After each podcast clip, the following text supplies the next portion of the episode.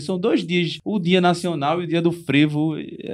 Que confusão é essa? Algumas histórias que dá pra pra explicar esse surgimento do frevo, acho que é bom a gente pensar que cidade do Recife era essa. Aí tem aquela coisa, ah, de abrir a sombrinha, botava uma faca na ponta, Aham. é que a polícia aparecia, começava a disfarçar. Muitos desses frevos iam pro Rio ser gravados. Aham. Que as elites e as classes médias mais abastadas começaram a, a divulgar mais por esse tipo de carnaval. É por viver tão mais complexo do que isso.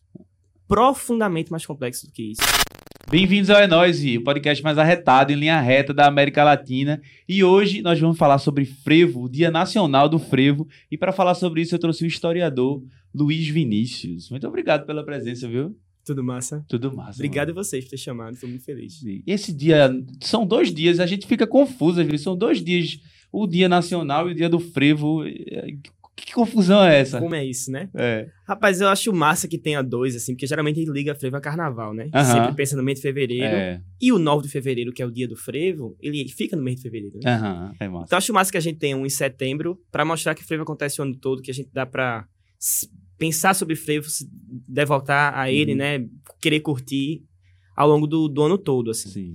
E aí tem essa mudança de nome, né? Dia Nacional do Frevo, que eu acho que é até massa também que é, a imprensa fica muito alvoroçada atrás de Dia- Dia Nacional do Frevo por Aham. conta desse, desse termo nacional, né? Sim. E pra gente lembrar também que acontece frevo no Brasil todo, assim, se for Brasília, no Rio, São Paulo, em cidades vizinhas aqui, capitais vizinhas do Nordeste, você Aham. também encontra frevo. Então, Sim.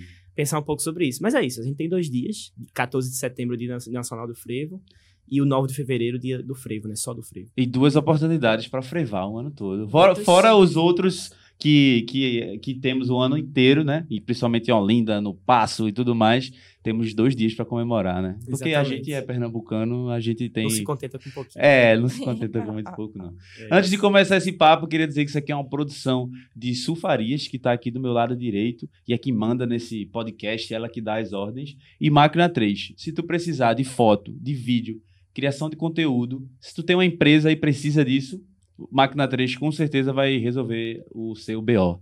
Então é isso, se inscreve aí no nosso canal no YouTube, nas nossas redes sociais, e vamos embora falar de frevo, que amanhã é dia da gente celebrar. E aí, meu querido, eu queria começar já perguntando assim para a pessoa que não está, que está localizada em Marte, o que é o frevo para ela entender o que é isso. Rapaz, em, em termos bonitos, assim, dá pra gente dizer que o frevo é um sistema cultural complexo. Aham. Danado é isso, né? É uma expressão cultural que envolve várias áreas das artes. Música, dança, confecção de roupas, Aham. adereços, né? Então, o Galo da Madrugada é um item do frevo e é Uhum. um- uma grande escultura feita por artistas plásticos, mas também um passo de dança feito por um artista da dança, um passista de frevo, também faz parte do frevo. Então, Sim. acho que o frevo é essa expressão cultural muito complexa, que não é só um gênero musical, não é só uma Uhum. forma de dançar. Então, acho que dá pra gente pensar isso, assim, o frevo como uma expressão cultural é, que envolve muitas expressões das artes, né? A gente consegue ver uma origem assim, tipo assim, ah, veio da influência do jeito que fala da marcha, do, do machixe, da polca, não sei o quê, veio da África, a dança, influência da capoeira, a gente consegue chegar nesse consenso hoje? Eu acho que... Aí lá vai o papo do historiador, né? Vamos embora, é Né? esse papo que eu gosto. É, É isso. isso. Eu quero ouvir história. Eu gosto. Vamos nessa. Na, na história, a gente, é, é muito difícil a gente encontrar consensos fechados de como Aham. algo surgiu, estalou-se o dedo e apareceu, né? As Aham. coisas vão ali em processos muito complexos, se influenciando, batendo cabeça até algo de fato surgir e a gente denominar, no caso, frevo, né? Aham. Mas se a gente for pensar algumas histórias que dá pra explicar esse surgimento do frevo, acho que é bom a gente pensar que cidade do Recife era essa, Sim. no final do século XIX, começo do XX, né? 1890 e pouquinho, 1900 e pouquinho. A gente tá num, num, num Brasil recém-república, né? Tinha acabado O- o- o regime imperial, né? Um, um Brasil também que tinha passado por um processo de abolição muito longo, que não é só uma data, não foi só o 13 de maio que libertou todo mundo, tá tudo resolvido, é um processo muito Aham. longo, complexo também. Sim. O Recife era essa cidade que estava fervilhando nesse sentido, assim como outras capitais do, do país, né? Uma cidade portuária, que estava tendo grande reforma no porto, chegando muito marinheiro de fora, muito comércio, muita gente entrando e saindo na cidade. E então era uma cidade que estava fervendo mesmo, assim, brincando já com frevo, assim, a Que cidade época, mais ou menos? Vamos pensar aí. década. É, 1890. Vamos, vamos pensar a partir de então, né? Beleza. Última década de 2800. E, e a gente também percebe na cidade do Recife é, um certo aumento populacional, assim. Então você tem muito daquelas as dinâmicas desse país escravagista que era o Brasil, Aham. né? Vão começar a mudar um pouco desse cenário. Então, busca por, por emprego, trabalho informal, é, um aumento do comércio também, muitos bancos, enfim, Uhum. abertura de mercados e ferrovia e por aí vai. Então, essa era a cidade, né? E você tinha um carnaval que era muito ligado àquela, àquela influência portuguesa e espanhola, né, ibérica, do intrudo. Basicamente Sim. é o que a gente chama hoje de melamela, né? Sim. de, de jogar coisa no outro, às vezes era pro bem ou pro mal. Você tinha limas de cheiro, que eram umas bolinhas de cera, assim, Aham. que o pessoal colocava colônia, ou então uma aguinha saborizada com limão, e jogava no outro, que estourava, manchava a roupa, era uma coisa mais cheirosa. Ou Sim. então o pessoal jogava xixi, É. ovo podre, tinha essas coisas, assim, É, sabe? tinha, eu já passei por isso. Tu já fez com quem, Kelvin? Não, eu já passei por Ah. isso. Carnaval a gente fazia aquelas bombas, né? Quando era menor, a gente fazia Com cano. aquelas bombas com Exato, cano. depressão. Eu acho que vem daí, né? E era no carnaval, então acho que é essa cultura ainda que. Exato. Se você for hoje, na, na Espanha tem aquela festa da tomatina, né? Que o Aham. pessoal vai pra principal praça da cidade com tomate e joga no outro. Então é um pouco dessa relação, né? Ah, A- que massa. Carnaval em Portugal tem muito esse hábito de chamar de intrudo. Pra Aham. eles é muito mais comum chamar de intrudo do que de carnaval. né? Sim, Então pensar que o Brasil, as festas carnavalescas na época eram muito ligadas a esse contexto. sim. E a música, no- a, a música era, era o que, mais ou menos? Que, Muito que... variada, assim. Você tinha marchas muito feitas por bandas militares, bandas marciais, Sim. né? Porque pensa, hoje a gente vai na Rua da Concórdia, você tem várias lojas de instrumento e tal. Aham. Você junta uma grana ali, claro, o instrumento não é barato, mas você junta uma grana e compra um, um instrumento. Uhum. Naquela época, no Brasil, em processo de industrialização, né? Que Uhum. tinha muita dificuldade de comercializar, sobretudo itens especializados como instrumento musical. Quem tinha grande reunião de instrumento de metal, percussão e tudo mais, eram as corporações militares por conta das bandas, né? Então, quem fazia festa pública no final do século XIX, geralmente eram os grupos militares. Sim. Então, vai ter uma procissão católica, vai ter uma 7 de setembro, que, né, que passou recentemente, uma E festa que a gente cívica. fez semana passada um episódio sobre 7, 7 de setembro com Lula Couto, historiador. Então, Que quem quiser assistir, vai estar aqui na descrição, viu? Show de bola. Então, essas festas cívicas também, para além da, da parte militar, Aham. né? Então, a procissão católica, um aniversário de alguém que paga aquela banda para fazer um coreto da praça, né? O coreto é quase um, um palco público, né? Uhum. É, serve muito para isso. Uhum. Então, as bandas militares tinham essa função. A música geralmente era tocada por esses grupos, né? Uhum. Músicas variadas. Marchas, valsas. Uhum. Tinha, tinha muitos gêneros que até nem hoje existem mais, mas que eram muito comuns na época. Lundu, machixe. Uhum. Tinha tango brasileiro, que não era exatamente o tango argentino que a gente conhece hoje. Tinha Sim. outra, outro ritmo. Tem muita diferença, assim. Que massa, velho. Então, era esse contexto de carnaval que você tinha, né? No- ne- nesse Recife do final do século XIX. Uhum. E aí começa a chegar um pouco daquela influência dos grandes bailes de máscaras venezianos, Uhum. franceses, de Paris e tal. Que as elites e as classes médias mais abastadas começaram a, a divulgar mais por esse tipo de carnaval. Fazer carro alegórico, fazer crítica social, uma coisa mais refinada. Ah, porque o, o- o governador tal, aí fazia uma faixa que falava sobre isso, que Aham. fazia uma brincadeira, uma sátira com isso. Sim. Tinha muito essa dinâmica, assim, sabe? Que massa. Então esse é meio que o contexto original desse carnaval recifense do final do século XIX, que ali vai começar a mudar um pouquinho do tempero para chegar no que a gente tem enquanto frevo. A gente pode conversar também mais sobre isso. Massa. Essa, essa coisa da, da Europa, assim, era, era no sentido geral, né? Do pessoal pegar as coisas francesas, assim.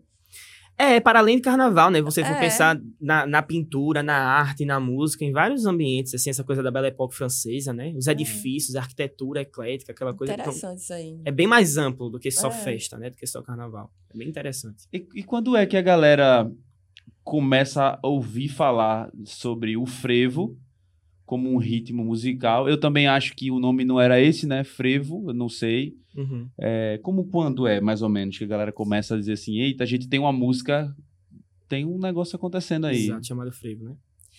Como eu disse a vocês, tinha esse carnaval alegórico dos carros. Aham. Né?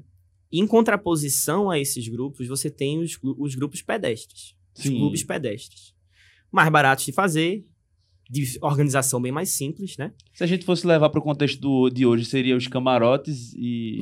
Ou não tem nada a ver, eu tô falando besteira. Rapaz, dá, assim... eu- Ah, de novo, aquela chatice do, do historiador na hora de fazer comparação, né? Aham. Mas vamos, vamos usar essa, essa alegoria assim, porque é, muitas vezes, para passagem desses carros, a galera fechava as ruas. Sim. Então, tipo, ah, vai vir um, um, um maracatu a pé, não passa, sabe? Porque a gente tá esperando passar as alegorias. Então, Sim. é uma ocupação do espaço, né, de separar, que hoje a gente vê, em alguma Uhum. medida, né? Com os camarotes. Sobretudo quando a gente pensa no carnaval Salvador, por exemplo, né? Que tem as avenidas com os camarotes. Aqui Sim. em Recife é menos comum, mas a gente vê isso, né?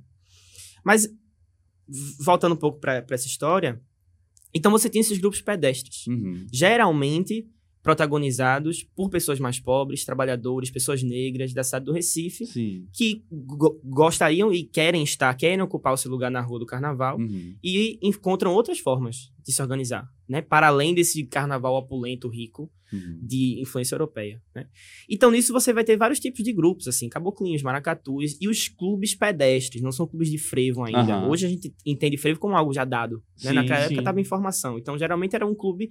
Ah, o clube misto, o clube misto Vassourinhas, que hoje é de frevo, surgiu como um clube carnavalesco misto, Aham. que tocava tango, tocava valsa, tocava marcha, tocava todo tipo de, de música. né? Sim.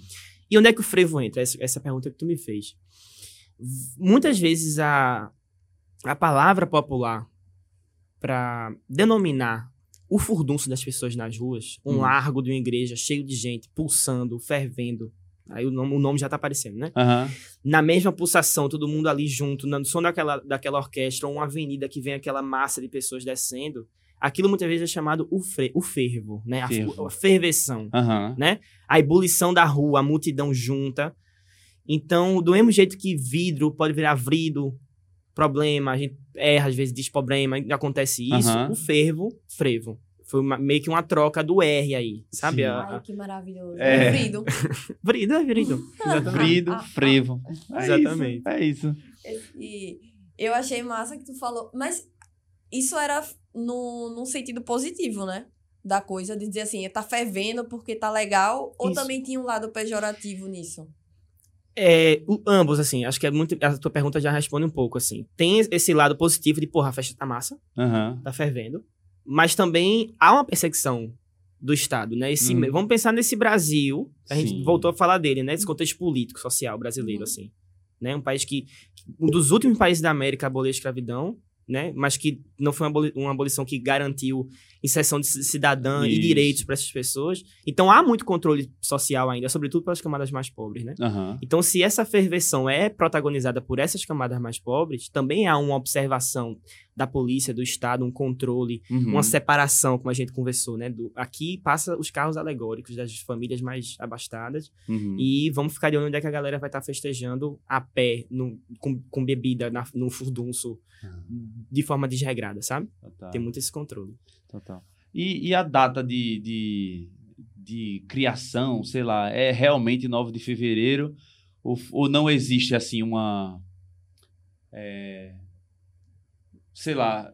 Não existe uma data que diz assim, hoje foi um manifesto, como tem o. Mangue Beat, né? Claro, sim. O manifesto, existe algum tipo desse- de, de documento desse que, que diga é esse daqui ou foi uma Uhum. escolha é, da história de Exato. coisas que acharam assim? É, a gente precisa de, de datas para ter o, que- o que celebrar, né? A gente Aham. precisa ter um momento do ano para montar um palco e dizer hoje é dia de tal coisa, vamos Uhum. comemorar. É, e o frevo, pela complexidade dele, por esse processo lento e gradual de surgimento, ele não Uhum. tem uma data, historicamente falando, assim, de surgimento. Mas hoje a gente comemora, a gente tem datas que a gente comemora. E por que, é que elas vieram à tona, né? Uhum. O 9 de fevereiro, ele é uma data que se refere à primeira vez que encontrou-se a palavra frevo nos jornais. Hum. E aí pensa, se algo tá no jornal, ela já acontece antes. Uhum. Então, esse, esse 9 de fevereiro de 1907, por isso que em 2007 o frevo virou Patrimônio Material do Brasil, 100 anos de história, aquela coisa toda, Uhum. é, foi 9 de fevereiro de 1907. E qual era a história por trás dessa, Sim. dessa matéria, né? No jornal pequeno, que era um jornal de circulação da época, tinha uma lista de acontecimentos do dia anterior. Ah, tal troça, tal clube saiu no bairro tal, fez um desfile, fez um ensaio. Esse jornal era sobre carnaval na época? Notícias em geral. Em geral. Mas no carnaval faziam uma cobertura carnavalesca. Massa. né? E aí ti- tinha esse- essa citação ao Clube Empalhadores do Feitosa. Feitosa que fica onde hoje mais ou menos é Hipódromo é, Campo Grande. Era Sim. um clube dessa região, do Recife.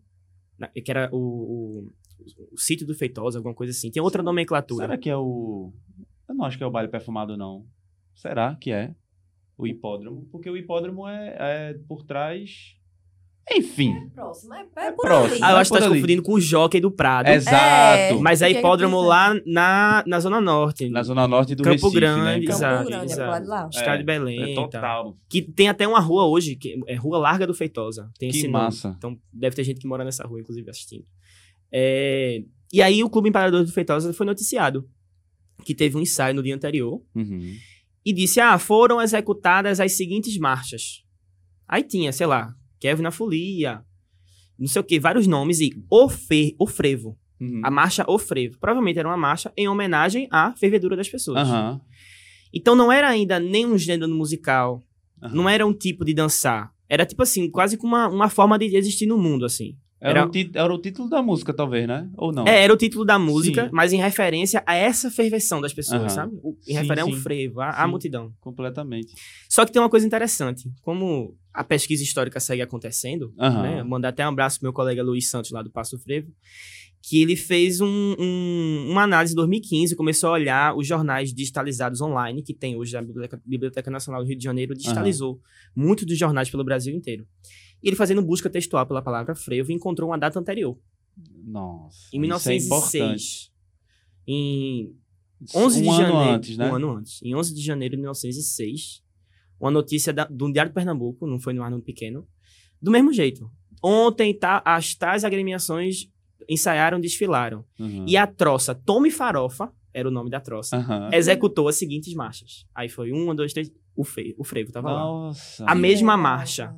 Que apareceu em, no 1907 já estava lá em 1906. Então, se brincar, poderia estar Tem- em 5, em 4, no ano... Só falta achar. É. Pode achar. Tá? É, esse que, que, ele, que ele achou, a gente consegue ver e é online Consegue. ou lá no passo Consegue. no frevo mesmo. É, se você entrar, qualquer pessoa do seu computador em casa, entra no site da Hemeroteca Digital, Aham. que biblioteca de livro, biblio, né? E Hemero é de, de periódicos, jornal, revista, é hemeroteca. E é digital, você pode fazer busca por termo, assim, ah, eu quero achar se tem alguma notícia do meu avô na década de 50. Que Bota o massa. nome dele e vê se aparece alguma coisa no jornal, sabe? Aham. Então, pra tudo, assim, pessoas que estudam festividades, que estudam política, que estudam, que seja, qualquer tema da história, você consegue, Ah, que legal. através dos jornais, no caso, né? Muito bom. Aham. É massa. É... Esse, esse negócio que tu falou agora, né? Que Luiz, Luiz Santos, né? Isso. Achou uma data anterior, uma, uma menção anterior ao frevo. É, vocês lá no Passo do Frevo, que você também trabalha lá, vocês vivem, é, ainda assim estão pesquisando, estudando sobre o frevo para encontrar novas coisas. E, e qual é a qual é a, a, a intenção disso assim? Só é uma curiosidade que não tem nada a ver com Perfeito. Surgiu agora. Surgiu É, agora. Bem-vindo ao herói. Apareceu. Bem-vindo é nós. A intenção de, de continuar estudando sobre a história do frevo. qual é, Aham. assim? Eu acho que é a mesma intenção de, de todo historiador em sobre qualquer tema, Aham. né? Que é a gente desfazer os silêncios, a gente todo, toda a história, toda a narrativa sobre qualquer coisa, inclusive frevo. Uhum. É, você tem pessoas que têm gran- grandes trajetórias e contribuições imensas Uhum. que a gente talvez não conheça, que a gente precisa saber mais. É, eu acho que incentivar também, assim, quando você tem uma produção acadêmica, técnica, Uhum. científica feita sobre algo, você incentiva, querendo ou não, os próprios fazedores, assim. Então, quantas vezes é, colegas passistas, músicos que estavam escrevendo algum edital para financiamento público, por exemplo, Aham. tiveram apoio da, da pesquisa histórica sobre frevo, né? Do, Uhum. do Centro de Documentação e Memória do Passo. Para poder escrever seus, né, seus projetos e tal. Sim. Então, esse embasamento, saber de onde vem, para onde vai, quais são os processos sobre algo, nesse caso que a gente está conversando sobre frevo, é fundamental, assim. Uhum. Então, qualquer outra casa sobre qualquer outro tema, né? Memória, a gente tem no Recife Memória, Memorial da Democracia, que fala sobre. é, que toca em temas sobre luta, luta por cidadania na, na ditadura militar. Você precisa fazer Uhum. pesquisa sobre isso para descobrir quais são as histórias, quais são as pessoas. Mesma coisa pro frevo, mesma coisa para qualquer outro assunto, sabe? Acho que Aham. a importância passa um pouco por isso. Mas eu vou, eu vou voltar um pouco Diz aí. sobre. Eu, eu tinha te perguntado, eu não sei se eu perguntei ou se eu citei, mas eu tinha falado sobre, sobre a capoeira Uhum. e é, de, de ser uma do frevo ser uma origem de África, né? Que eu vi um, um texto que tem um historiador daqui que eu não lembro, me perdoe. Eu não consigo lembrar o seu nome agora. Estou que ele afirma que veio da África e que a, e que a capoeira e que a dança, o frevo tem muitas influências da capoeira. Tu poderia falar um pouco sobre isso? Fundamental. É, tanto, tanto, acho que tanto a dança quanto a música, assim. Certo. Na, na dança, se, se você for pensar essa relação do, do tem uma, tem uma coisa muito interessante, assim, que um, um professor passista, Otávio Bastos, veio conversando, conversando com a gente, comentou, assim, que ele foi fazer um intercâmbio, Aham. foi pra Finlândia, tava fazendo trocas com artistas de lá e tal. E, e em contato com. Foi, sei lá, tomar uma cerveja com o pessoal à noite, assim. Uhum. E na balada tava tocando música eletrônica, que é muito comum na, na Europa, né? Aquele Aham. tum-ts, tum-ts. todo mundo tava dançando meio pra cima aqui, assim. Uma relação. Uma coisa meio balesística, quase, a, a coluna ereta e tal.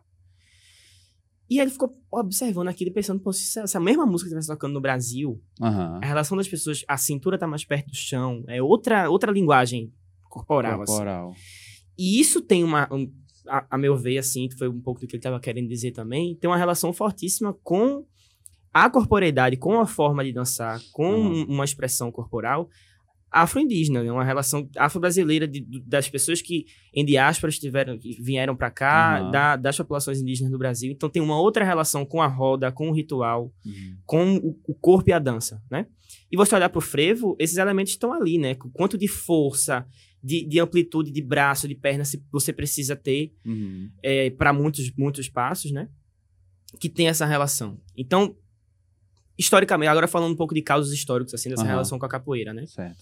Há uma presença muito grande em várias capitais do Brasil, sobretudo capitais portuárias, Uhum. com grupos de capoeiras, maltas de capoeira. Malta enquanto sinônimo de grupo. Uhum. Né?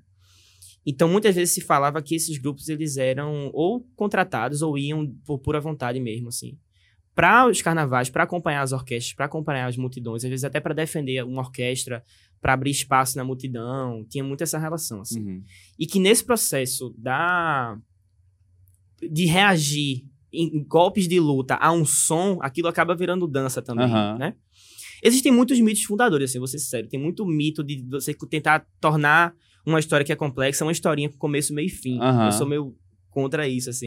Boa. Aí tem aquela coisa, ah, de abrir a sombrinha, botava uma faca na ponta, Aham. é que a polícia aparecia, começava a disfarçar. Eu acho que isso é meio uma criação pra ficar mais fácil de, da gente contar, sim, né? sim. Mas acho que é muito complexo porque, inclusive, pessoas que não eram capoeiras também foram criadoras do frevo, né? Aham. Os foliões estão ali, os foliões estão reagindo àquela música. Eu vi, né? uma, eu vi uma narrativa também que falava que existia grupos rivais, né? Que Uhum. Era como se fossem blocos, né? Que eram rivais e, e que brigavam ali, que jogavam coisas um no outro e não sei o quê. E Exato. usava a capoeira meio que para se defender também Uhum. dessa coisa. Aí eu vi, eu não sei até que ponto isso é Não, real. rivalidade é muito, muito forte, assim. Sempre, você tem muitos relatos dessas, desses encontros, dessas brigas e tudo, e tudo mais. Até é, é, frevos que eram tocados até mais alto pra abafar a orquestra do outro. Tinha muita essa relação. Que é o assim. abafa, né? Que é o famoso... É, que tem aquela, aquela, aquele conto de Spock, né? É, Que- Sim, total.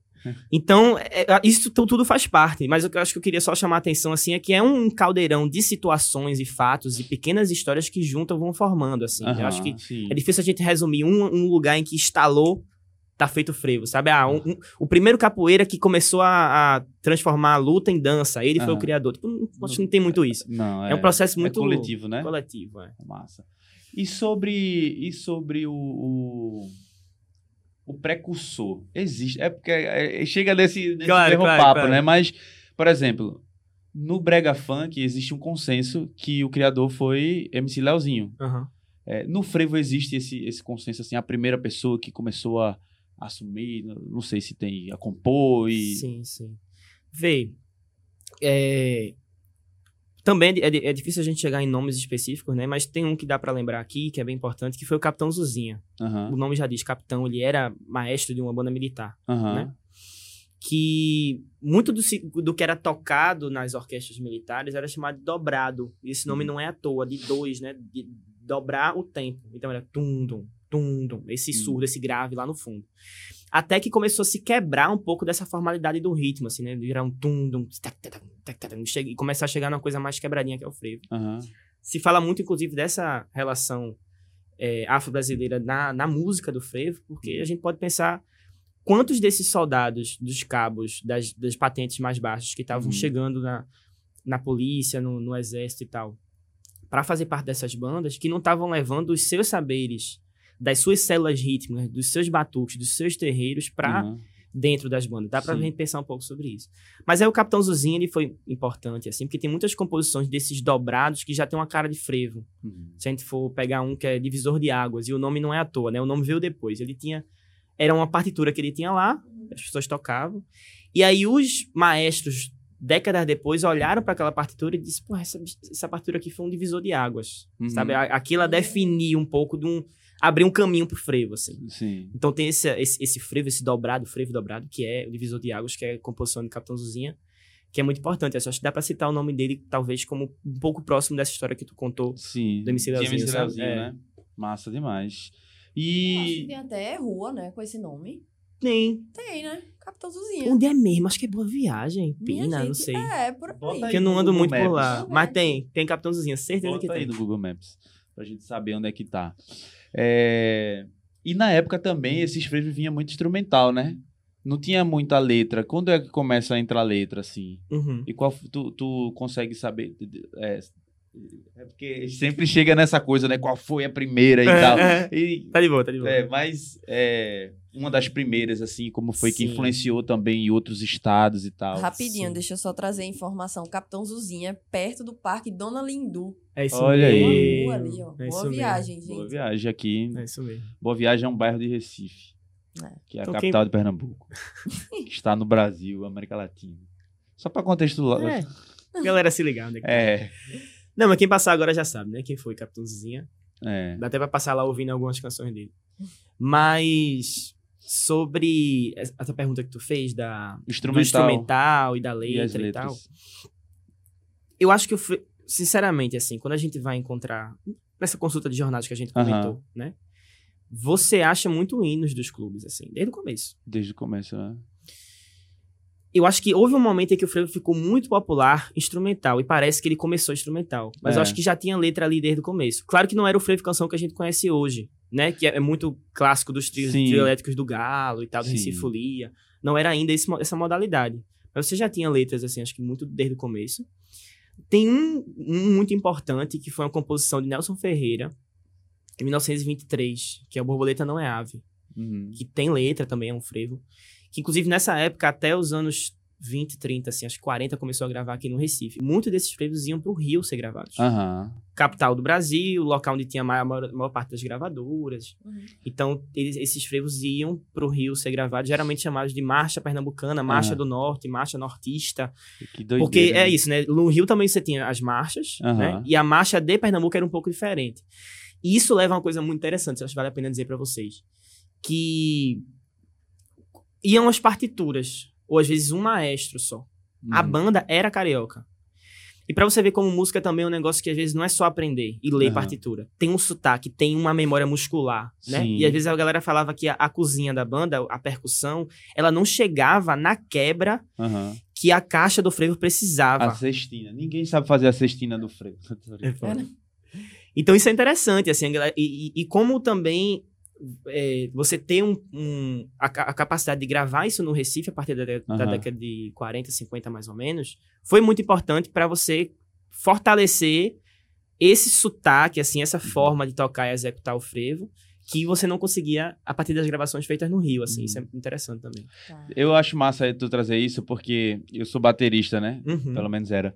É, e, e aí, é, essa coisa do frevo, como eu tocava muito rock and roll, as coisas Sim, todas, sim. essa coisa do frevo era muito presente, porque eu, é, é, tá no sangue da gente, né? E aí, quando eu comecei a estudar, de fato, teoria da, do, da bateria, do frevo e tudo mais, eu me deparo com o frevo e a cestina que, que existe ali, né?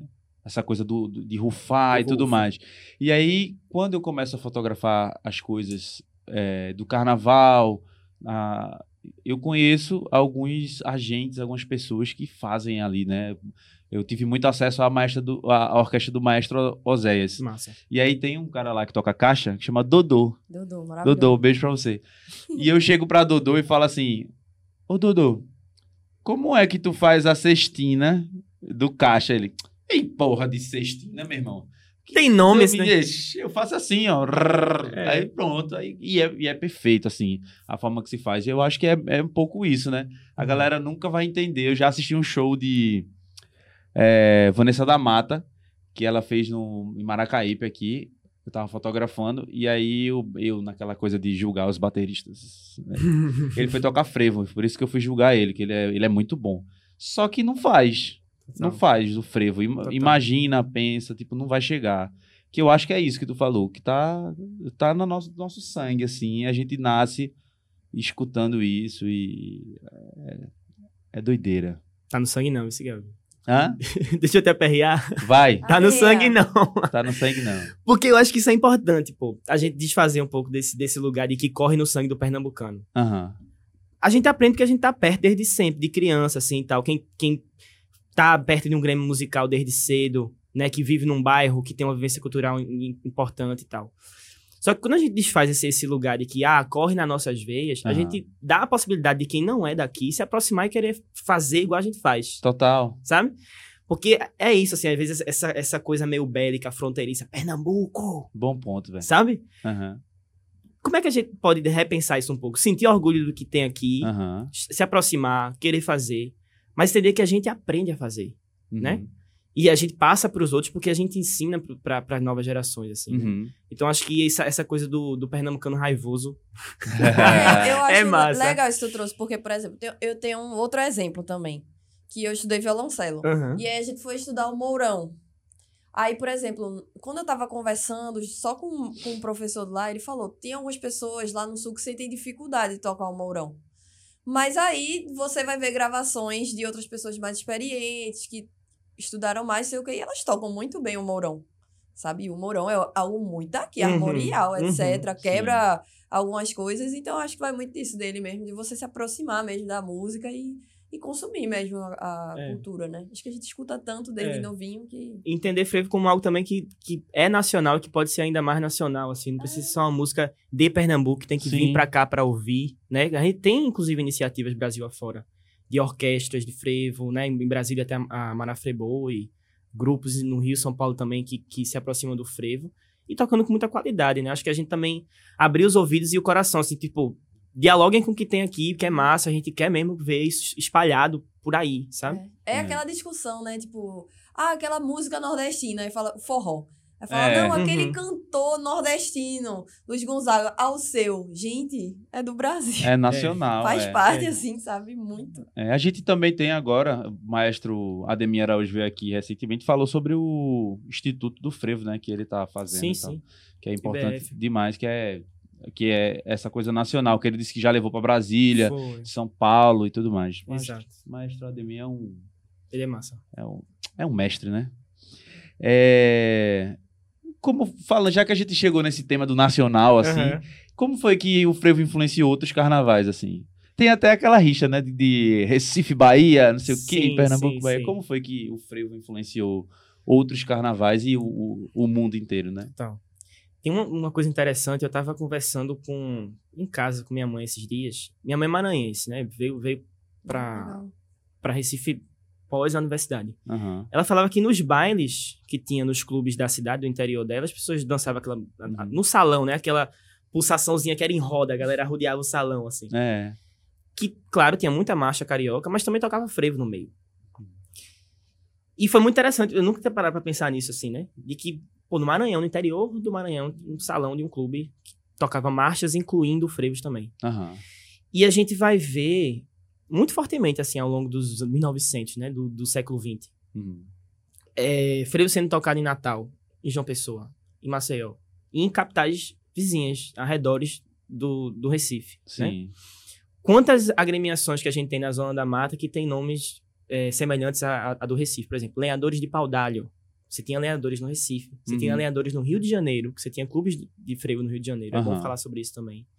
É, é como se fosse Botafogo da Paraíba, Aham. Fluminense do, de- do Piauí, sabe? É tipo isso, assim, o mesmo nome, só, só muda o lugar. Sim. Então, essa coisa geográfica também, levemente o frevo ia irradiando por capitais vizinhas. É interessante perceber isso. Você tinha grandes passistas, sergipanos, alagoanos, que organizavam competições de passo nas suas cidades, mas também vinham para o Recife fazer a competição, como se aqui fosse o Super Bowl do negócio. A grande competição uhum. era aqui. Mas também organizavam competições locais. Uhum. E aí, dois pontos legais, que é frevo em Salvador e frevo no Rio. Em Salvador tem muito aquela história da visita do Clube Vassourinhas a Salvador, Sim. né? Que Vassourinhas foi até o Rio de Janeiro em 1950 e como ia de navio a vapor, eles encostaram em Salvador. Uhum. Nessa parada que, que fizeram, desceram ali no Porto de Salvador, fizeram um cortejo pela, pela cidade, tocando frevo, obviamente. Uhum. E tem essa história de que Dodô e Osmar viram, viu a, a, a, o cortejo do Vassourinhas, e aquilo inspirou eles a, porra, quer tocar frevo, velho. E pegaram instrumentos de corda, cavaquinho, violão e tal. E eletrificaram. Eles também foram muito inventivos, assim. Que massa isso. De, de comprar é, captadores, importar captador eletrônico e colocar no violão e criar o que hoje a gente conhece como guitarra baiana, que é aquela guitarra pequenininha, uhum. né? Aquilo foi uma invenção de, de Dodô Osmar. E isso saiu no trio elétrico, né? Eh, tinha Dodô Osmar e mais um músico, me perdoa, não tô recordando agora, que saíram em cima de um carro sem capota, tocando músicas, inclu, incluindo frevo. Então teve muito essa essa vontade deles de querer tocar frevo, eles eram muito habilidosos nas cordas e rápidos, a gente precisa ter, uhum. ter rapidez. Então, teve muito essa, essa influência do frevo também em Salvador para é, dar mais caldo e dar mais tempero para a música carnavalesca baiana, uhum. né? Que aí Moraes também brincou muito com isso, misturou com Ijexá e por aí vai. E agora o caso do Rio. Pegando de novo o barco com vassourinhas, voltou pro barco, foi até o Rio de Janeiro. Você tinha desde os anos 30 muitas agremiações de frevo no uhum. Rio de Janeiro sobretudo no, no Morro da Conceição, que é no bairro portuário da Saúde da Gamboa, no, no Rio de Janeiro. Uma comunidade que hoje entende como Pequena África, né? uma comunidade muito de uma presença negra muito forte. Uhum. Você tinha muitos clubes de frevo lá, você tinha Lenhadores do Rio, você tinha Vassourinhas do Rio, na Rua do Jogo da Bola, lá no Rio de Janeiro. Tinha um clube de Vassourinhas do Rio de Janeiro. E das competições que existiam, que eram vários, né? Escola de samba, rancho, vários tipos de agremiações no Rio de Janeiro, os clubes de frevo abriam essas competições. Então, a, o primeiro desfile que tinha era dos clubes de frevo, no Rio de Janeiro. Uhum. E para você pensar, né? Como é que suava esse frevo tocado no Rio? Isso é uma pergunta a se fazer, é. né? É, como é que eram as fantasias? Como é que os passistas dançavam, sabe? Então, há essa, essa, esse espalhamento do frevo pelo, pelo país. Hoje você ainda tem agremiações no Rio que, que são devotadas para o frevo e tal, uhum. mas não necessariamente essas mais antigas tradicionais. Essas Sim. estão desarticuladas. Mas é isso, assim, é, sobretudo a diáspora pernambucana nisso. É, muitos dos integrantes desses clubes no Rio de Janeiro eram pernambucanos que foram que até foram a capital lá, né? do país na época para viver, para trabalhar Sim, e tal. Claro. Eu já ia te perguntar isso. O que é que teve em Recife, Pernambuco, especificamente, que que aqui os olhos se voltaram para cá, para ter o frevo tão forte, já que tinha em outros locais? Eu acho que é porque ele surge aqui, e, né? E... e nas outras cidades ainda não tinha essa expressão como era o frevo, tinha outros tipos de musicalidade, de dança e tal.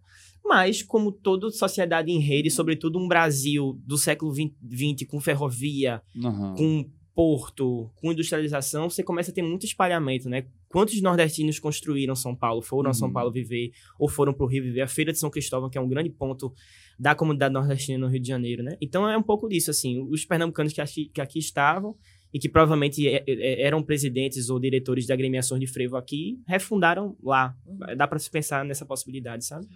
Qual foi? Tu falou de Bahia e tu falou de do Rio. Do Rio.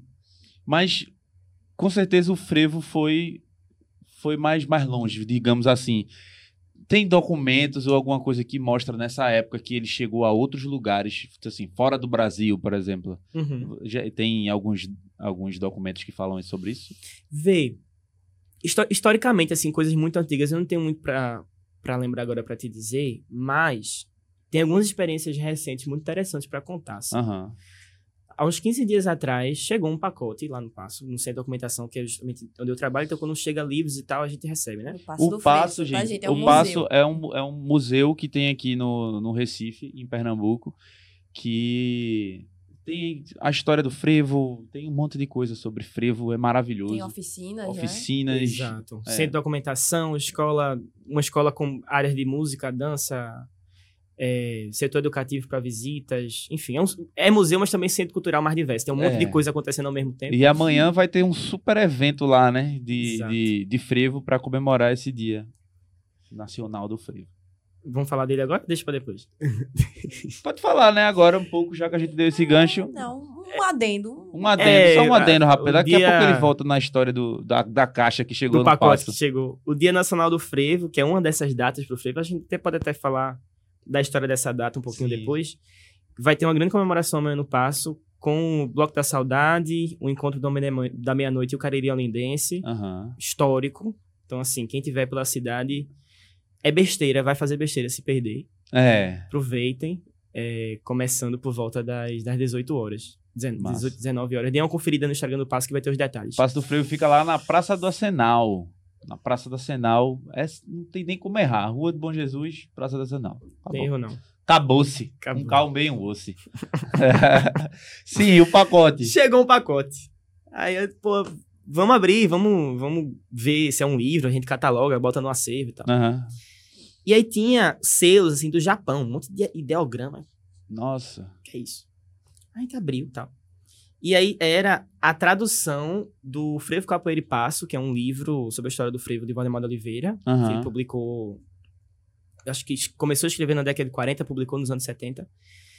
É, a tradução para o japonês do livro Frevo Capoeira e Passo. Caramba. Uma capa dura, assim, belíssima.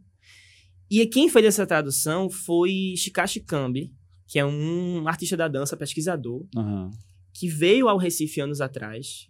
Até a, a equipe do Passo que estava na época conviveu com ele, eu não, não conheci. E ele fez pesquisa na pós-graduação, acho que mestrado, doutorado, sobre frevo. Ele mantém lá no acervo também, antes mesmo desse pacote que chegou, já chegaram outras coisas dele, que era a dissertação do mestrado dele, capa dura, assim, tudo em japonês, a gente não consegue ler. Isso aqui é, é. foda. Só lê as datas ou então algum nome de um autor brasileiro, assim, uhum. sabe? Tipo, Valdemar da Oliveira, não sei quem, sei lá. Isso eu entendo, mas o resto é tudo ideograma, assim, sabe? Uhum. E aí ele fez um livro também, que na frente tem um passista e tal, mas dentro é só ideograma, você não consegue ler nada, tudo em japonês. Uhum. E aí fez essa tradução. Então vê onde é que o negócio chegou, sabe? No Japão, um pesquisador da área da dança, que veio pro Recife, morou algum tempo aqui, pesquisou tudo isso. Uhum. Isso é um exemplo, assim, mas você tem ah, cursos de dança é, em vários países asiáticos. Você tem na Europa, tem uma, o exemplo de Carlos Frevo, que é professor de danças brasileiras, especificamente uhum. mais forte Frevo, ele é do Recife, que mora em Berlim, tem uma, uma escola de dança e lá ensina é, para a população, para brasileiros que moram na, na Europa, ou até para os próprios alemães que, que querem aprender. Isso é uma das experiências. Tem várias e várias e várias. É, nos Estados Unidos também, tanto pesquisadores brasileiros que moram lá, ou então até americanos mesmo que que querem se aproximar da, da ideia Estudo. e tal. Teve até um intercâmbio que a gente fez há um, um tempo atrás, que foi uma palestra junto com o Museu do Jazz de, de New Orleans. Uhum. Para falar sobre essas relações, né? Entre o frevo e o jazz, e o jazz que, que na música tem muitas relações, né? Uhum. São, são duas expressões desse Atlântico Negro, né? De, de, instrumentos de sopro, de uma música instrumental, enfim, tem muito link, tem muita, muita relação. Que é polêmico esse assunto, viu? É, Também é. Pense no, nem pense é. num negócio polêmico e que e, e, acaba que quem encabeça essa coisa do do jazz, que eu não acho, que eu sinceramente não acho que é que é jazz, né? Mas que é que é Spock, né? Não tem como não dizer, mas os, os mestres é, do frevo, eles acabam meio que. Não sei se chega a ser uma crítica ou eles querem meio que, que separar ou preservar, uhum. sabe? Essa coisa do tipo assim: frevo é frevo, não tem nada a ver com jazz. Uhum. Como é que vocês. É, como é que vocês veem isso? Tanto no passe como tu vê isso uhum. é, pessoalmente, né? Rapaz, como eu vejo, vou puxar para mim. Pra, puxa para você, fala, deixa o passo para lá, né? Deixa, galera. todo mundo, todo mundo tem suas opiniões. É... Rapaz, eu acho que. que... Pa parece que é um negócio que começou agora, assim. Sabe, do jeito que a gente fala. Dessa é. relação. Muito Só que você tem vários e vários mestres, grandíssimos maestros, assim, uhum. ao longo de todo o século XX, que estabeleceram essas relações, essas pontes, sabe? Só que é isso, assim, exi existe células rítmicas, existem formas de fazer o frevo que, que não estão se perdendo, assim. Uhum. E sobretudo quando a gente, e acho que isso é mais importante, quando a gente vai chegar perto, como você falou, o exemplo, junto com o Dodô, uhum. de, de Osés. Quando você chega numa, numa, orquestra de rua, que tá fazendo carnaval, que tá levando banho de cerveja do povo, que tá embaixo de sol no, no carnaval, uhum. ali é, é, é onde a, o, o, frevo de fato está sendo ensinado para novas gerações. Que tem, sabe, um, um, grupo que vai ter um aluno, um menino pequeno que vai chegar para aprender e tudo mais. Ali onde essa, essa transmissão está de fato acontecendo, e, e certamente as, as, dinâmicas básicas do frevo estão tão ali, sabe? Uhum. E por outro lado, agora pensando em produção fonográfica, que aí gravar CD, gravar disco é uma outra realidade Sim. Do, do frevo vivido no dia a dia eu não tenho, eu particularmente não tenho muita, muita restrição com isso não, assim, acho que a gente precisa estar tá dialogando com outros com outros gêneros, até para a gente treinar outros ouvidos. Essa importância uhum. que, que acho que é muito importante a gente chegar perto de públicos que estão fora do estado, de pessoas que a gente tem que entender. Tem muita gente no Recife que não tem, que não estabelece uma relação profunda com o frevo, que não sai de casa para pegar o ônibus, pegar o metrô, ouvindo frevo no fone de ouvido, uhum. sabe? Só que isso é possível a gente construir esse público, sabe? E um caminho nesse, nesse sentido, assim, que eu vejo é a gente abrir o coração mesmo, assim, sabe? Não Dialogar. Só, não só pro jazz, né? Não só pro jazz, mas para outras Exato. outros elementos da música também. Exato. Eu acho que é importantíssimo. Até é, Dada. Não, não é Dada, não. É. Como é o nome dele? Dani Bala. Até Dani Bala, que é um DJ, de um produtor musical de, de Brega Funk, já misturou Brega Funk com frevo. Uhum. E ficou bem bom, assim. Eu gostei sabe? Então, eu acho que é uma forma da gente da gente chegar, que era o próximo assunto que eu queria trazer, assim, né? Que é como a gente apresenta o frevo. Mas pera ainda. Pera hum, ainda, vai, Pera ainda. Eu vai. tenho, uma, eu tenho uma, uma, pergunta que eu ouvi no conservatório, não sei se é verdade, de hum. alunos que são que são de sopro. E aí o menino falou assim: eu tinha recebido uma galera de, dos Estados Unidos. Ele disse assim: Tu acredita, Suelen, hum que o acervo de lá é maior do que o daqui, porque a galera chega aqui, compra e leva. E eles têm muita coisa guardada lá que a gente não tem acesso. Tu tem alguma coisa sobre isso? Rapaz. Eu achei tão confuso isso. Como uhum. assim, gente? Te disseram qual era a instituição do pessoal não. que chegou? Não, né? Isso faz ah. tempo. É. Que polêmico. É. é. mas sempre tem essa coisa também. Até o, o maestro Spock veio para cá com algumas partituras que eles falaram que não tinha, né? Uhum. Ele mostrou a gente que é um projeto que ele tá fazendo que não existe muitas partituras dos frevos. E aí ele está fazendo e está contando algumas histórias é, que, normalmente as pessoas de Recife não sabem em prol de, de levar essa, sim, sim. o frevo para essa nova geração, para a galera entender né, de um pouco da história uhum. também. Eu acho que isso relaciona com aquela pergunta que tu fez lá atrás, uhum. da importância de a gente estar tá pesquisando, narrando o frevo o tempo todo. Sim. Eu acho que há um, um, um próximo pulo do gato aí pra gente vencer, que é centralizar informações mesmo sobre a história do frevo, sobre conteúdos do frevo, assim. A gente tem muito saber uhum. por aí. Muito. Sabe? Só que a gente tem dificuldade, às vezes, de acesso, de onde encontrar, sabe? A gente tem vários grandes maestros pela cidade, cada um com acervos gigantescos. De é partituras, mesmo. de saberes e tal. Como é que a gente pode tentar e centralizando isso num, num, num, lugar, não de levar embora, mas de ter cópias, de ter uma forma de acesso online mesmo, uhum. que eu acho que é o principal caminho, assim, hoje em dia, sabe? É, isso, obviamente, depende de investimento em memória, né? Da gente entender que aquele trabalho escondido do bibliotecário, do, do, do historiador, no, ar, no acervo, aquilo tem um, um, uhum. uma reverberação, né? Não é uma coisa silenciosa que a pessoa fica escondida fazendo nada, sabe? É muito importante, assim. Quando a gente pensa esse pulo do gato das partituras, acho que é um desse lugar. Uhum. Tem alguns grupos que às vezes tem o arranjo inteiro, aí tem outro que tem só parte, sabe? E você criar essa rede de informação é muito, muito interessante, assim. E se for para pensar esse exemplo que tu falou é, dos gringos, é isso, né?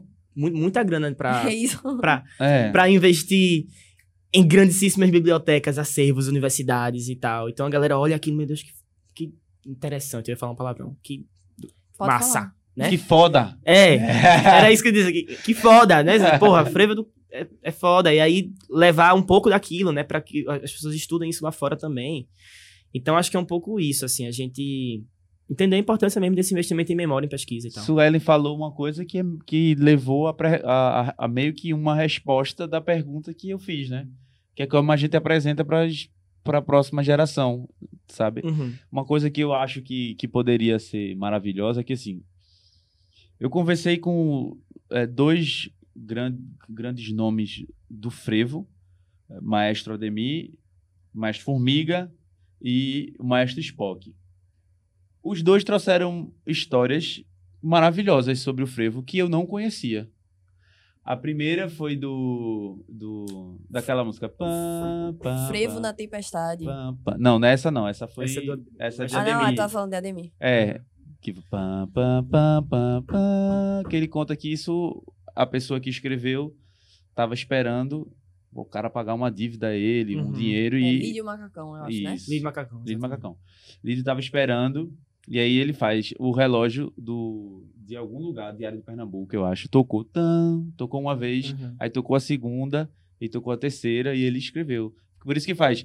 Pá, pá, pá. Essa história, essa história é massa, e tipo assim, eu acho que a pessoa conhecendo isso, porra, é um negócio foda você saber, caramba, existe. agora eu vou escutar a música, uhum. aí você se apaixona e cria uma relação.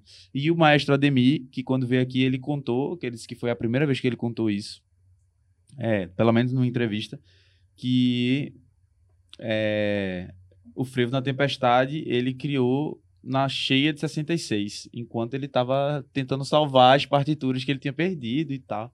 E eu acho isso, as histórias do Frevo. Não, não somente ter aquela parte mais técnica dos músicos, as partituras, mas as histórias, sabe? Uhum. Eu acho que. Uhum. Eu acho.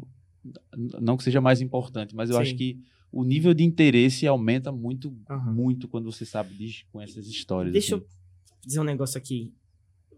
Falar das cores também. Cores. É. Porque vê. Tu falou sobre forma de apresentar. Né? Eu vou falar de uma minúciazinha, uma coisinha pequena que eu acho que na, na minha mente aqui, nos meus pensamentos, faz algum sentido. Uhum. Como a gente apresenta também a imagem do frevo, assim. O turista Sim. desceu no aeroporto do Recife.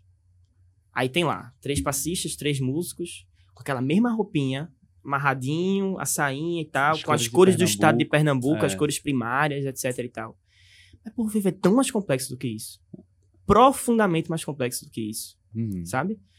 As, cada agremiação tem suas cores, tem seus símbolos, sabe? Uhum. Tem diferentes estandartes, flabelos e, e, e, formatos, sabe? Tem um, um, um, texto recente de Rebeca Gondim, que é uma passista, artista da dança, pesquisadora maravilhosa. Uhum que saiu num livro recente do Passo Frevo Vivo, que está disponível, tem PDF online para quem quiser é, consumir e tal. Tem vários capítulos escritos por vários autores, e tem um dela que teve uma parte que me marcou muito, assim. Eu vou tentar parafrasear, não sei de qual, mas que ela tava falando, assim, imagens quando ela fecha o olho e pensa em frevo, uma coisa meio sinestésica. Uhum. Que ela muitas vezes fechava o olho e pensava no frevo é, com essas cores, esse frevo da televisão né? É, azul, vermelho, amarelo e verde, alegria, efervescência, sorriso no rosto, essa coisa toda.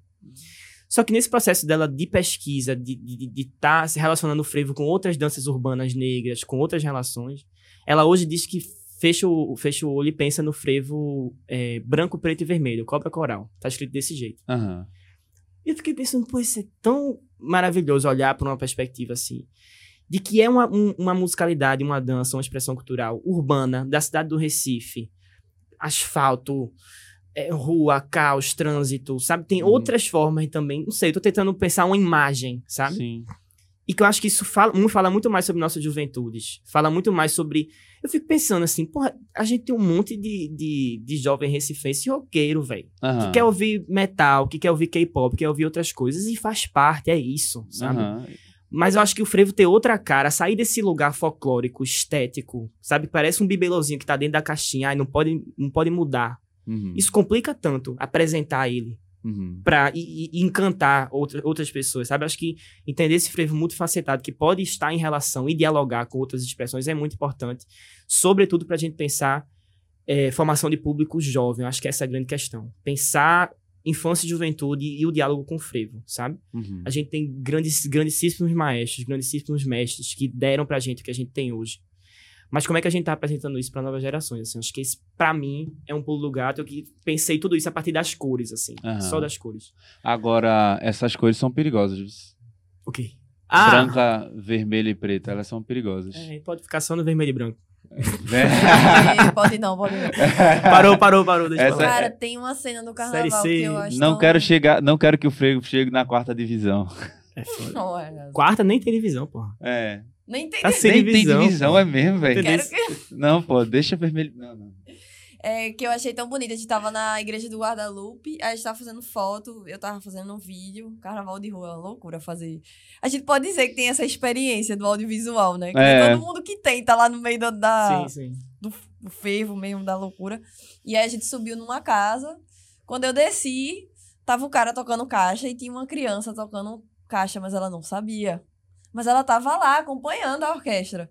E ficaram como se ensina a música. Vê é. que, que, coisa bonita, assim. Ele com a mesma roupa, de bermuda. Sim, sim, é isso. O tênis de, de malhar, né? Que é pra aguentar a correria e lá, assim. Ó. Muito massa isso, pô. É muito massa. É, vamos falar sobre essa... Tinha, tem mais duas coisas que eu queria falar. Diz aí.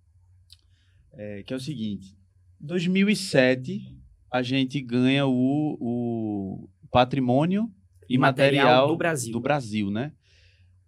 100 anos depois, por que demorou tanto assim? Por que tu acha que demorou tanto? E, e se é que demorou tanto, eu não sei uhum. se, se uhum. tem um tempo para virar patrimônio, patrimônio imaterial, sim, sim. eu não sei, mas de, por que demorou tanto assim? É porque a gente não tinha antes é, essa ideia de patrimônio material. Criou-se patrimônio material uhum. no, nas últimas décadas. A noção de patrimônio que se tinha há muito tempo atrás era de patrimônio material, uhum. sobretudo prédios antigos, pedra e cal. Uhum. Os, primeiros, os primeiros tomamentos no Brasil são de grandes igrejas, monumentos, fortes. Uhum. Isso era patrimônio. Com o tempo, é, a Unesco, sobretudo, né, que é um órgão de cultura da, da ONU, uhum. estabeleceu a, algumas diretrizes para patrimônio material. Isso começou a influenciar não, eu, nem só a Unesco, assim, mas muitos pesquisadores do patrimônio estavam uhum. dizendo, gente, a gente tem saberes que são imateriais, que a gente não consegue pegar, que é intangível, uhum. que, que, que resistem ao longo do tempo, que são saberes importantes para várias sociedades pelo, pelo mundo. E aí alguns políticos começaram a surgir, tanto na Unesco, tanto nos seus países especificamente. Uhum. E aí isso é quando a gente tem o IFAM aqui no Brasil, começa a trabalhar com patrimônio material, e isso se dá a partir de uma coisa importante, assim. Não são títulos dados. Uhum. Isso é importante deixar claro. São frutos de longas pesquisas. Uhum. A gente teve em 2006 uma pesquisa com uma equipe super qualificada de historiadores, antropólogos, enfim, etnomusicólogos, para ir a campo, conhecer as agremiações, entrevistar pessoas, para formar um dossiê de candidatura, que é um grande textão, uhum. um dossiê mesmo, um inventário, que candidata ao frevo a se tornar patrimônio. Uhum. E aí, tendo uma pesquisa robusta que prova isso, que mostra que é um saber compartilhado, que atravessa fronteiras de cidades, de estados, que as pessoas passam isso de gerações em gerações, vem então o título. E para que serve esse título, né? É, a importância É importante também, né? dizer isso, assim sobretudo para você ter um grande argumento de que políticas públicas precisam ser tocadas para essa manifestação. Sim. Então você precisa ter editais de fomento cultural que contemplem frevo, uma agremiação, qualquer fazedor de frevo que for candidatar a algum trabalho seu para receber um, um, investimento, pode usar esse argumento que eu faço algo que é uhum. patrimônio material do Brasil e da humanidade. Logo, isso tem força, isso merece ser salvaguardado, né? Isso é a uhum. palavra importante, salvaguarda. É, é, é qualquer projeto de inventário de patrimônio material ele gera políticas de salvaguarda, né? Coisas que têm que ser feitas, que envolvem direito autoral, que envolvem ensino, formação, ter um espaço, um museu que seja para aquela manifestação. Isso são políticas possíveis, sabe? Uhum. Então é isso. 2007 aconteceu por conta de um contexto mesmo de construção de muitas décadas para a gente, na nossa sociedade hoje, entender algo que se chama de patrimônio material. Calhou de ser 100 anos depois. Acho que foi, inclusive, pensado. Não, vamos fazer uma pesquisa agora, porque está chegando o centenário, uhum. e vai ser uhum. muito massa a gente poder dar, né, chegar, conquistar esse título no centenário, né? Importante dizer, 2007 foi Brasil, 2012 o frevo se torna patrimônio material da humanidade. Teve uma, uma solenidade lá em Paris. Que massa! Vários fazedores aqui do Recife que foram para lá, viajaram e receberam esse título. É uma história é, legal. É o frevo, né? É, é o frevo. É o fervo. Não é brincadeira, não. É. é e essa data do, do Dia Nacional do Frevo, uhum. como foi que a gente chegou nesse consenso, assim? Vê, é engraçado porque o 9 de fevereiro, como a gente comentou, ele é uma data institucionalizada. Uhum. Teve um, uma lei municipal, estadual, para tornar o 9 de fevereiro uma, uma, uma, um festejo oficial. Sim. Mas o 14 de setembro ele nunca foi oficializado. Isso é interessante. Ele se tornou... Mas já, mas já se, se comemorava? Aí que, é, que, é que eu vou te contar. Gente, os, eu tentei descobrir isso um pouco, fui olhar nesses jornais que a gente uhum. comentou na, na pesquisa da hemeroteca, e eu encontrei na década de 70, mais ou menos, algumas festas lá no Pátio São Pedro que a prefeitura organizou, que era em comemoração do Dia Nacional do Frevo, uhum. por conta do nascimento de Oswaldo Almeida. Já digo quem é esse cara, perrou. É... Só que aí teve uma festa aqui, teve outra ali, parou um pouco. Uhum. Aí, década de 80, teve algumas outras. Parou de novo. Ao longo dos anos 2000, se você olhar projeto-lei na Câmara dos, dos, Deputados em Brasília, é, teve vários projetos. Inclusive, teve um que foi do, do antigo governador Eduardo Campos. Ele tentou, na época, como era deputado federal, uhum. tentou aprovar essa lei do Dia Nacional do Frevo. E, não, e nem era em setembro, inclusive. Já se tentou em dezembro, que era o nascimento de Nelson Ferreira. Já se tentou em outros meses. Uhum. Só que nunca, nunca chegou a, de fato, a aprovar. Só que nos últimos anos, de uns 5, 6 anos pra cá, começou a ser comemorado. E, sinceramente, eu não faço ideia como. Assim, tipo, é quase que um viral jornalístico, assim. Ah, o Dia Nacional do Frevo. Aí começa a ligar pra, pra um maestro, pra um uhum. museu, pra algum lugar. Tipo, pode, pode dar uma entrevista sobre isso? Aí a galera, tá acontecendo alguma coisa. Sinceramente, ainda não, ainda não consegui entender, de fato, assim, como é que nos anos 2010 essa data firmou. Mas firmou. E que massa. Setembro, segundo semestre, outra oportunidade pra gente falar sobre frevo. Tá uhum. tudo certo. E aí eu te falei, né? Nascimento de Oswaldo Almeida. Quem é esse cara? Uhum. Lembra do, do Jornal Pequeno? Sim. Um dos redatores era Oswaldo Almeida. Ele era um jornalista desse jornal. Que foi o que escreveu aquela, aquela onda que tu falou, né? Do dia 9 de frevo, do dia 9 de fevereiro. Ah, eu acho que foi, não sei. Tipo, eu acho provavelmente, que foi, também. É, também acho assim. Provavelmente ele que, que, que, escrevia, tipo, ah, ontem teve tal coisa, ou então alguém mandava notícia para ele, ele uhum. escrevia. Pode ter sido ele, quase certeza. E ele era jornalista. Importante dizer que ele era um homem negro também. A gente tem algumas fotografias dele. É, porque é muito automático, né? A gente fala, ah, um intelectual do começo do século XX, lá em 1900 e bolinha. Você pensa num cara, bacharel em direito, branco, barbudo e tal. Mas não, ele, era, ele era um homem negro que circulava muito entre os clubes. Então você tem várias notícias de que ele ia para o bairro tal, participar uhum. do baile tal, do ensaio do clube tal. Então ele tem uma relação muito profunda com os clubes de frevo. escrevia sobre muitas coisas. Ele tinha um, um nome falso, um pseudônimo. Paula Judeu para falar sobre teatro. Uhum. E ele assinava colunas de carnaval como Pierrot. Então ele é foi um. Bom. É. Cara ele foi massa, um cara né? muito importante, assim, para isso. para difundir o frevo e falar sobre essas sobre o recorte popular do frevo. Isso é importante também. Uhum. Ele falava muito sobre os clubes pedestres, sobre as troças, sobre, sobre os, as agremiações que eram protagonizadas pela população mais pobre, né? E aí é isso. O 14 de setembro celebra o dia de nascimento, a data de nascimento de Oswaldo Almeida, ou Perro. Massa. O que é o frevo para tu? Pra a mim... gente já falou o que é o frevo naquela coisa mais uhum. ampla, né? Que Sim. você falou no começo. Mas para você, o que é frevo? Rapaz, frevo é um arrepio profundo. para mim, assim. Uhum. É um negócio que... A gente tá gravando alguns dias antes e recentemente teve o, a, a, a, saída da Pitombeira, né? No 7 de setembro, que Sim. é a Independência ou Frevo, né? e tava logo atrás, assim, da linha de tubas da orquestra de, de Mestre Reinaldo, da, da Paranabucá. E aí tinha um cara na tuba, assim, para tocar tem que estar tá armado, né? Uhum. Aqui, assim, para segurar o instrumento. E tava o braço inteiro arrepiado, assim. E acho que pra mim é isso. Um fortíssimo Um arrepio, arrepio. porque é, é muita força envolvida, E é sabe? emocionante, né? É. Você falar sobre isso. Porque você, você dá. Tu deu uma emocionada, né? É, Sempre rola um pouco. É, eu, eu fico assim também. Quando carnaval, depois da pandemia, nossa, quando, quando eu escutei assim, os clarins, sabe? Nossa, eu chorei, mano. É uma coisa. É. É uma coisa surreal, assim. Surreal. Me- mesmo eu, eu tendo uma adolescência, uma infância mais voltada para o carnaval de Recife, e como eu tenho 32 anos, já voltado para esse carnaval de, de, de palco, né? Claro. Não, não mais aquele carnaval de rua que a gente. Em Recife, eu acho que a gente hoje a gente só tem algumas coisas que resistem. No Recife Antigo, né? Alguns grupos de maracatus que se apresentam. E, e o e o e o Galo da Madrugada, né? Que é de rua, assim mesmo, tipo, que a Uhum. galera fica na rua. não É, fica a força maior ficou para semanas pré, né? Para você Aham. ir nos bairros do Recife, você encontrar carnaval de rua, é Sim. mais na semana pré.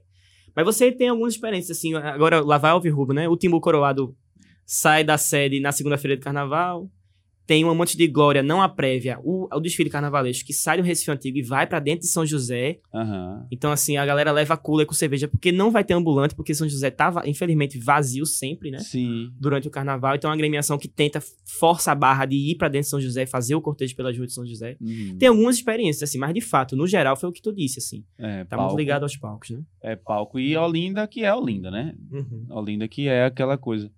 Mas eu não ia muito para Olinda, ia mais para Recife. Mas eu fui conhecer o Carnaval de Olinda mais profundamente é, fotografando. Tanto é que se você me botar em Olinda, eu só sei fazer o cortejo da Macuca. É. eu só sei fazer esse cortejo. aprender os atalhos. É, não, mas eu aprendi. Os atalhos eu sei, porque você tem que cortar. Claro. Para eu poder fotografar, tem que sempre estar tá cortando a, a orquestra, a multidão, porque é, é, infinita a, a multidão no carnaval aqui em Pernambuco, gente. Então, acho que é meio que isso, né? A ideia era a gente meio que falar dessa construção do frevo mesmo. Claro que a gente não vai conseguir falar de tudo, tudo, exato, tudo, tudo exato. em um episódio de, de 50, de, um, de uma hora. Mas eu acho que dá pra gente fazer mais, mais papos depois, né? Você gostou? Feliz demais. Lindo demais. Agora me chamem. Eu vou chamar também, ter... vou chamar. Não, tá gravado, não tá se gravado. É, for pra ter outro, me chama. A gente tem que falar de todas as... de todos os blocos, agremiações, eu tô com medo de falar isso, porque se você falar bloquinho, ó, bloquinho, você vir é. pra cá, falar bloquinho, você vai receber um bloquinho de tijolo na cabeça. Vai não, a gente gosta de vocês aqui. Pode vir. Frevo é maravilhoso. 14, 14 e 9. 14 e 9. E vá pro Passo do Frevo amanhã. Apareça. Apareça lá.